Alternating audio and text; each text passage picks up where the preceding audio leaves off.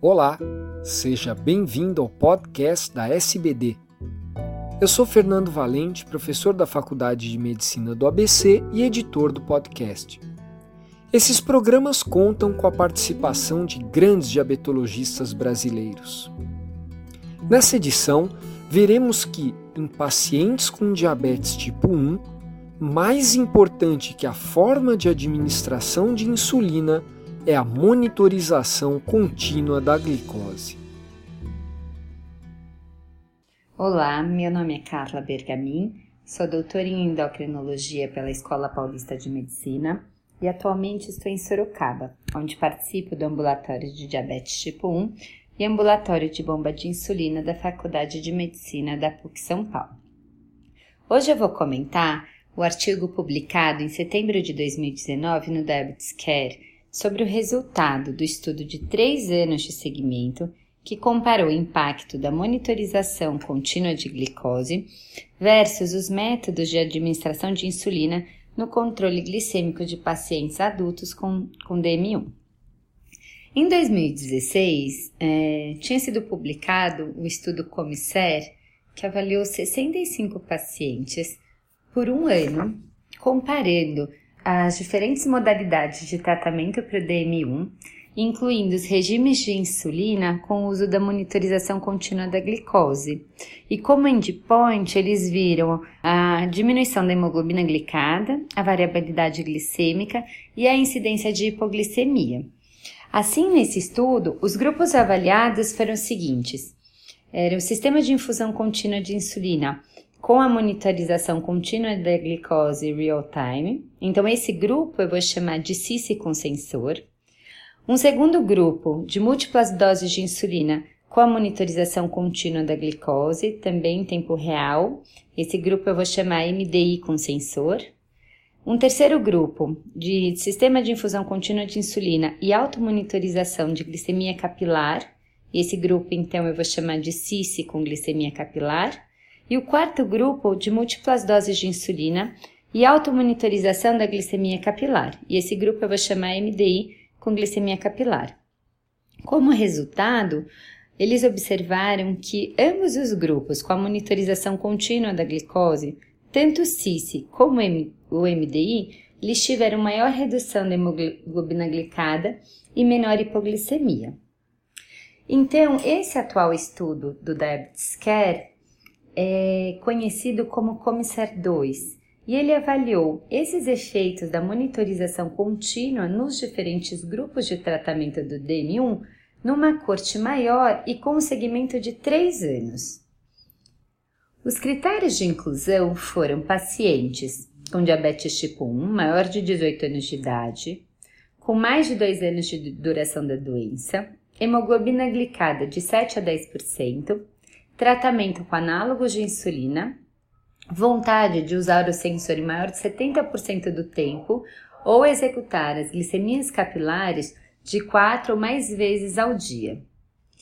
Todos os pacientes incluídos, eles participaram de um programa de educação em diabetes intensivo de quatro dias e durante esse tratamento, as quatro modalidades do tratamento de diabetes foram apresentadas e juntamente com o médico, o paciente escolhia a modalidade que ele queria fazer de tratamento.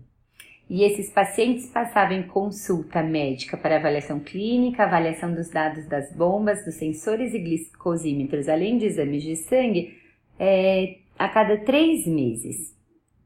Os pacientes do grupo Sistema de Infusão Contínua com Sensor, então sistema integrado, eles usaram paradigma VEL com sensor em light ou o Animas Vibe com sensor Dexcom G4. E os pacientes que optaram por, ficar no grupo MDI com a monitorização contínua, eles usaram o sensor Dexcom G4. O objetivo primário desse trabalho foi avaliar a diferença de hemoglobina glicada nos quatro grupos após os três anos de segmento. E os objetivos secundários foram a, avaliação da variabilidade glicêmica, a porcentagem do tempo na meta, o uso do sensor, número de bolos por dia e a incidência de hipoglicemia. Assim, foram selecionados 94 pacientes, 88 deles que completaram o estudo e eles foram divididos nos grupos, então, MDI com sensor, 22 pacientes, CISI com sensor, 26 pacientes, CISI com glicemia capilar, 25 pacientes e MDI com glicemia capilar, 21 pacientes. Os grupos foram semelhantes: 50% homens, a média de 32 anos de idade, 13 anos de duração de diabetes, hemoglobina glicada média de 8,2% e MC de 25, a dose total de insulina diária 48 unidades, sendo 50% bolos nos quatro grupos e glicemias capilares 3 a 4 ao dia. Como resultados, nós temos, após três anos de segmento, o grupo com uso do sensor, tanto CIS como o MDI, eles tiveram uma média de hemoglobina glicada significativamente menor do que os dois grupos com, que faziam automonitorização da glicemia capilar. A hemoglobina glicada foi de 6,9% depois dos três anos de segmento no grupo CIS com sensor, 7% no grupo MDI com sensor e no grupo MDI com glicemia capilar 8% e no grupo CIS com glicemia capilar 7,7%. 48% dos pacientes do grupo que usou sensor, tanto MDI quanto CIS, atingiu a meta de hemoglobina glicada menor que 7%.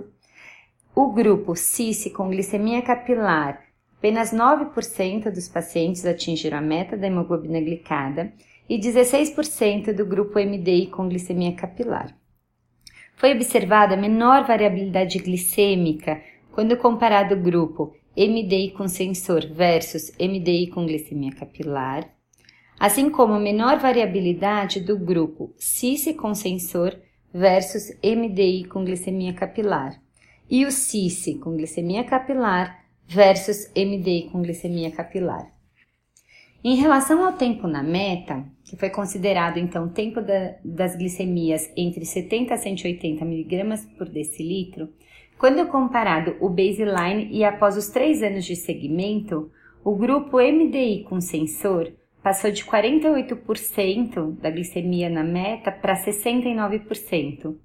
O grupo CIS com sensor de 50% para 72% o grupo cis-glicemia capilar de 50% para 58%.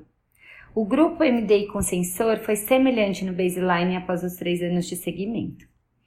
Em relação ao tempo em hipoglicemia, então considerada glicemia menor de 70 mg por decilitro, o grupo MDI com sensor passou de 9,4% para 5,5% e foi semelhante ao grupo CIS com sensor, que foi de 9 para 5,3%. Ambos os grupos, com automonitorização da glicemia capilar, tanto MDI quanto CIS, eles foram semelhantes no baseline e após os três anos de segmento.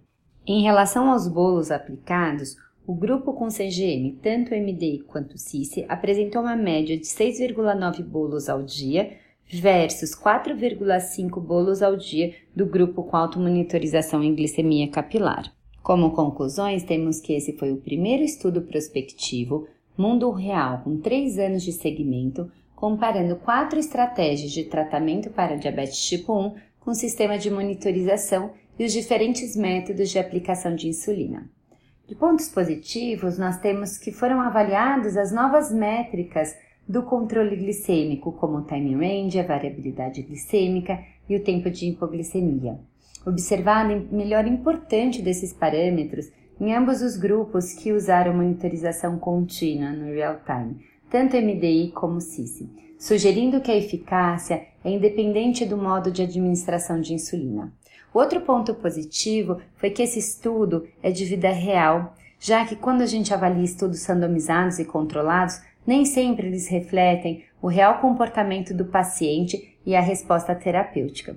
Por outro lado, por não ser um estudo randomizado, alguns fatores podem influenciar nos resultados, como por exemplo a escolha do grupo de tratamento pelo paciente, já que provavelmente aqueles pacientes que eram mais motivados e empenhados, eles escolheram estar no grupo com monitorização contínua. O uso de diferentes tipos de bomba de insulina e sensores também pode ser um ponto negativo. Esse estudo sugere que o uso de MDI com sensor pode ser uma alternativa eficaz e mais barata do que o sensor acoplado a CIS nos pacientes com DM1. Assim, em indivíduos com diabetes tipo 1 e controle glicêmico subótimo, o uso do sensor com a monitorização contínua da glicose foi superior à automonitorização da glicemia capilar na redução de hemoglobina glicada, hipoglicemia e outros desfechos, independente da maneira de administração de insulina. Um abraço a todos.